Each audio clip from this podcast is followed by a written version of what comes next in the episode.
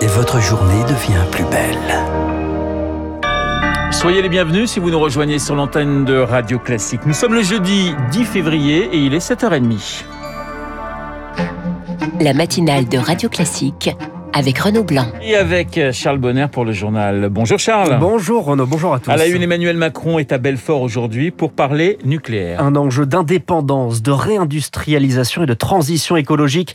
Le nucléaire est au cœur de la campagne du président, presque candidat, fervent défenseur de l'atome. Emmanuel Macron doit annoncer aujourd'hui la construction de 6 à 14 nouveaux EPR, Émilie Vallès. Emmanuel Macron devrait détailler le nombre de réacteurs qui seront commandés, leur type et à quelle échéance. Il devrait aussi préciser leur localisation mais il pourrait également donner des perspectives pour le long terme, selon Patrick Ricky, directeur de recherche émérite au CNRS, spécialiste des politiques énergie-climat. Probablement, il y aura des engagements fermes sur un nombre minimum de centrales à construire, avec une option ouverte en quelque sorte pour un renforcement qui conduirait à quelques réacteurs supplémentaires. Ça dépendra essentiellement de savoir si l'industrie nucléaire française est capable de livrer les premiers nouveaux EPR dans des conditions satisfaisantes d'économie et de sûreté. L'exécutif reconnaît qu'il y a une incertitude sur la capacité actuelle de l'industrie nucléaire à concevoir des centrales, mais Valérie Faudon, déléguée générale de la Société française d'énergie nucléaire, se veut rassurante. On a vu après euh, l'expérience de Flamanville qu'on avait perdu en compétences, donc la filière a énormément travaillé pour pouvoir construire de manière plus efficace. Le fait que le président annonce un programme industriel, ça va beaucoup aider. Les entreprises peuvent se projeter, moderniser leur outil industriel, embaucher des personnes, les former. Reste la question du financement. Si l'option des six réacteurs est retenue, cela devrait coûter une cinquantaine de milliards d'euros selon EDF. Émilie Vallès, un déplacement présidentiel sous forme de visite d'une usine de turbines Arabelle, propriété de General Electric,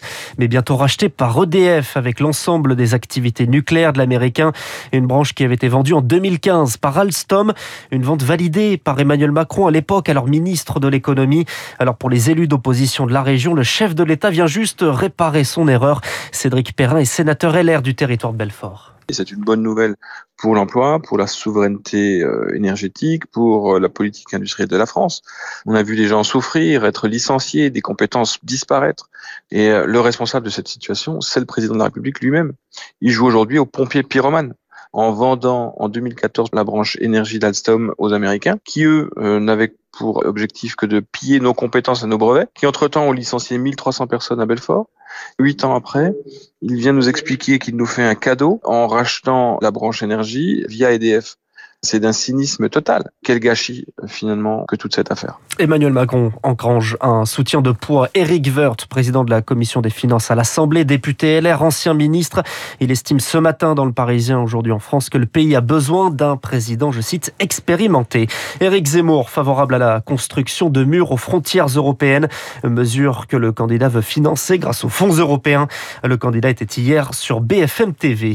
À gauche, l'écologiste Yannick Jadot est à Montpellier aujourd'hui un meeting en plein air, place de la Comédie, en présence d'une figure des Verts, l'ancien député européen José Bové. Charles, le timing interroge. Le gouvernement envisage une levée du pass vaccinal fin mars, début avril. C'est-à-dire juste avant l'élection présidentielle, dont le premier tour est le 10 avril.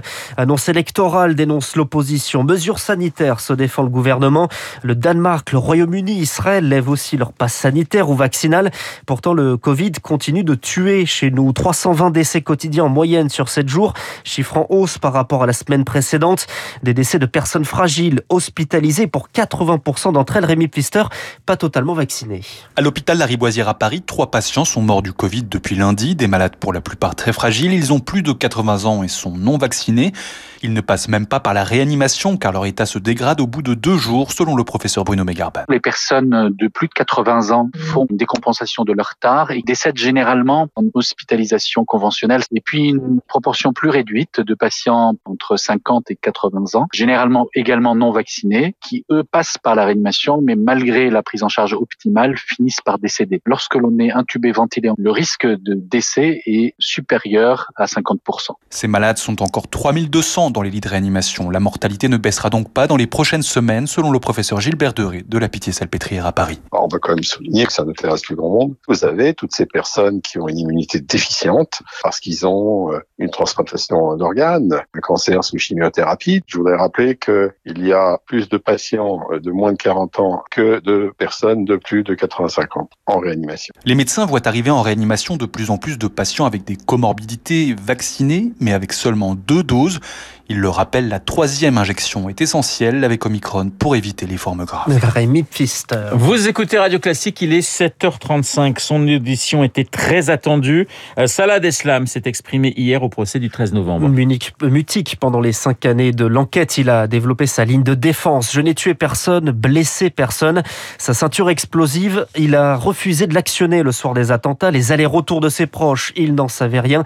Des projets d'attentats de Daesh non plus.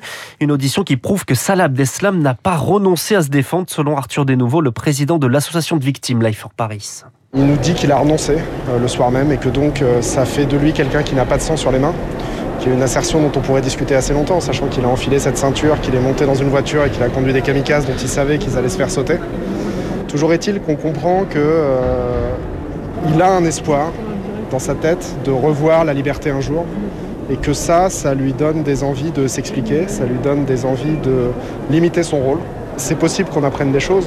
Difficile de savoir où il en sera quand on l'interrogera sur les faits. Un propos recueilli par Eric Kioch. Prochaine audition de Salah Abdeslam prévue le 1er mars prochain. Charles, le ballet diplomatique continue autour des tensions en Europe de l'Est. Les dirigeants baltes voisins de la Russie sont reçus aujourd'hui par le chancelier allemand Olaf Scholz. Une rencontre stratégique. Ces pays représentant le flanc est de l'OTAN, principal sujet de discorde avec la Russie. Alors que ce matin, on vient de l'apprendre, militaires russes et biélorusses débutent des manœuvres militaires pour 10 jours avec pour objectif, je cite, de repousser une agression extérieure dans le cadre d'une opération défensive.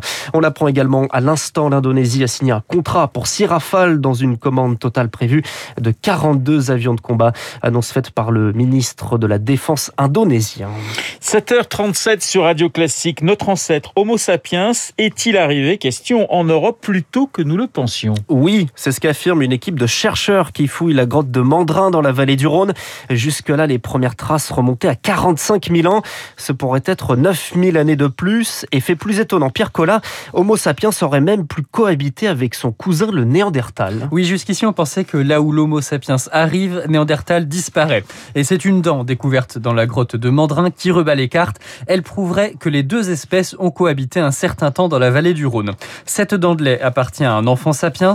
Elle a été trouvée au milieu d'autres strates contenant des dents d'homme de Néandertal. Ça prouve que sapiens est arrivé plus tôt qu'on ne le pensait sans pour autant que Néandertal disparaisse tout de suite. Ce sont les dépôts de suie qui ont permis une datation très précise à l'année près. Alors il faut noter que la publication euh, ne fait pas l'unanimité car il n'y a pas d'analyse ADN de la dent.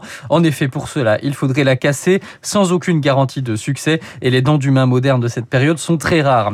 Les scientifiques espèrent donc faire d'autres découvertes dans la grotte déjà fouillée depuis 30 ans. Pierre Collat, un mot de sport pour terminer les Jeux Olympiques d'hiver de Pékin et Alexis Pinturo éliminé dans le combiné alpin. 11e dans la descente. Il vient de tomber dans le slalom. En snowboard cross, deux Français qualifiés pour les quarts de finale. Lohan Bozzolo et Merlin Surgé. Et Merlin Surgé vient de se qualifier. Lohan Bozzolo est donc éliminé. Le sport, c'est le football et la Coupe de France. Versailles, club de 4e division, sera opposé en demi-finale contre à Nice.